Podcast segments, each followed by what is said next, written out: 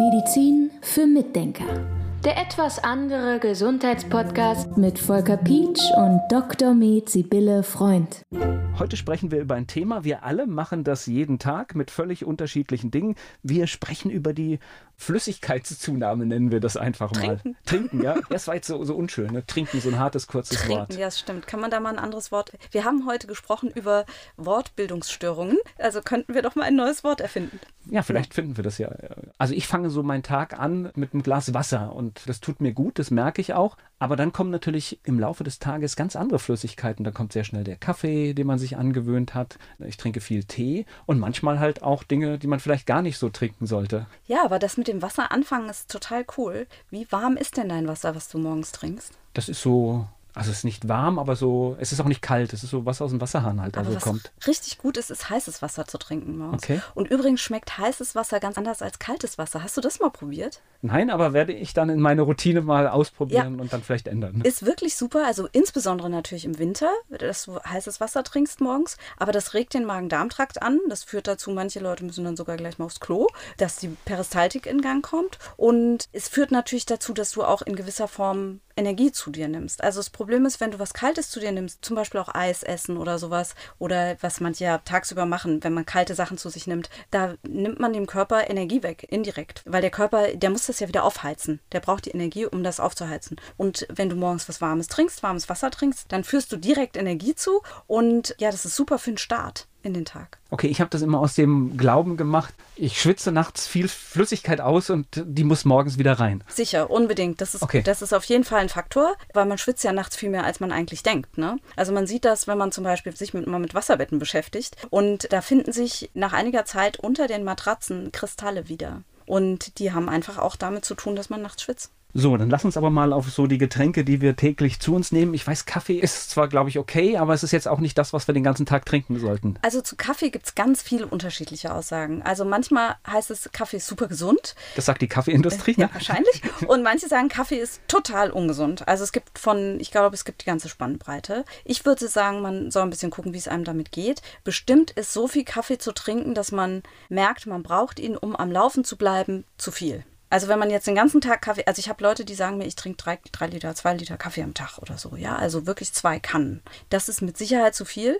und die sagen dann, ich kann ohne gar nicht arbeiten. Da ist was nicht in Ordnung, ne? Aber wenn du mal ein, zwei Tassen Kaffee trinkst am Tag, glaube ich, ist das kein Problem, wenn du dich damit wohlfühlst. Es gibt Leute, ich habe heute gerade mit einer Patientin gesprochen, die sagen, sie haben immer mal Herzrhythmusstörungen und interessanterweise tritt das aus meiner Erfahrung zumindest häufiger so eine Stunde nach dem Kaffeekonsum auf, gar nicht so direkt danach. Also wenn sowas natürlich passiert oder man kriegt Sodbrennen, einem wird schlecht oder sonst was, ja klar, dann trinkt man den natürlich nicht. Jetzt gibt es eine Reihe von anderen Getränken. Also ich glaube, wir brauchen jetzt hier nicht sagen, dass zuckerhaltige Getränke, Säfte nicht ideal sind und äh, sehr gering konsumiert werden sollten. Also ich, ich glaube, das gehört zum Genuss hier und da mal dazu, aber das ist nichts, mit dem man den täglichen Durst stillen soll. Auf keinen Fall. Und da gibt es zwei Getränke, die oft von den Leuten oder häufiger zu sich genommen werden, die sehr kohlenhydrathaltig sind und wo man echt aufpassen muss. Das eine ist Milch. Man denkt ja, Milch ist irgendwie, weiß ich nicht, was da drin ist, vielleicht Fett, aber nicht Zucker. Aber da ist natürlich Laktose drin, also Milchzucker.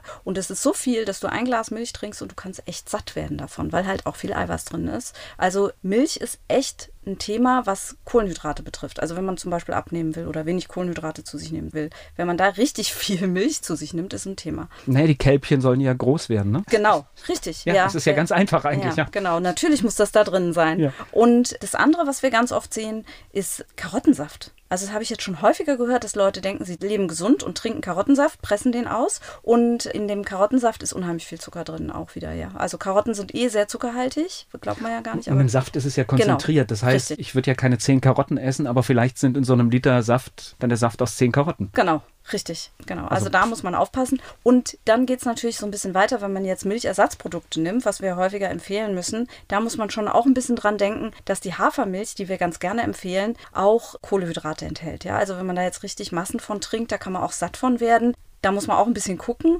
Mandelmilch, da ist es natürlich nicht. Die enthält, da ist es gar kein Thema. Bei Cashewmilch könnte es auch wieder ein Thema werden, weil Cashewkerne auch relativ viel Kohlenhydrate enthalten.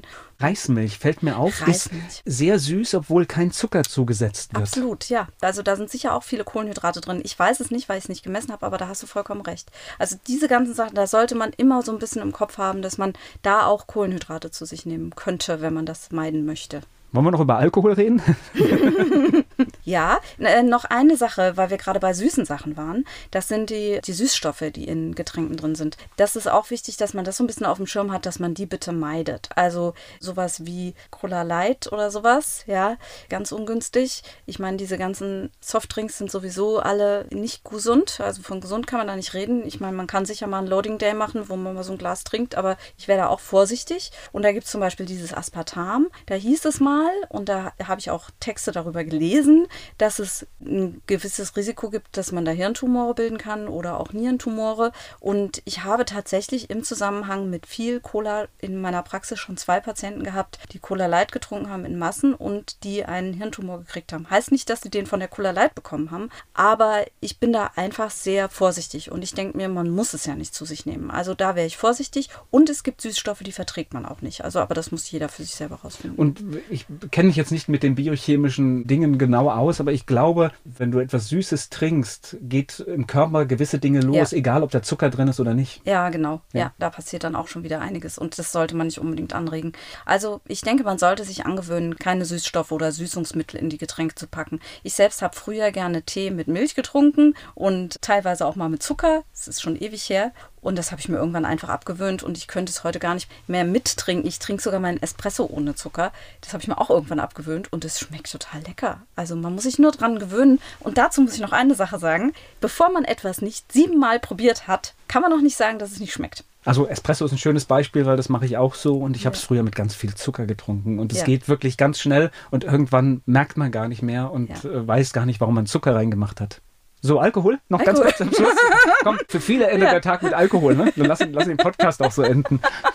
Ja, sehr gut. Ja, also Alkohol ist halt ein Gift, ne? muss man schon mal so sagen und führt dazu, dass die Leber belastet wird. Es ist natürlich auch ein Genussmittel. Also ich denke, das passt zu den Loading Days, ja. Also wir haben ja diese Ladetage, wenn wir Ernährungsberatung machen, dass wir sagen, okay, irgendwann gibt es immer mal Tage, ein bis zweimal im Monat oder so, wo man dann einfach mal zuschlägt.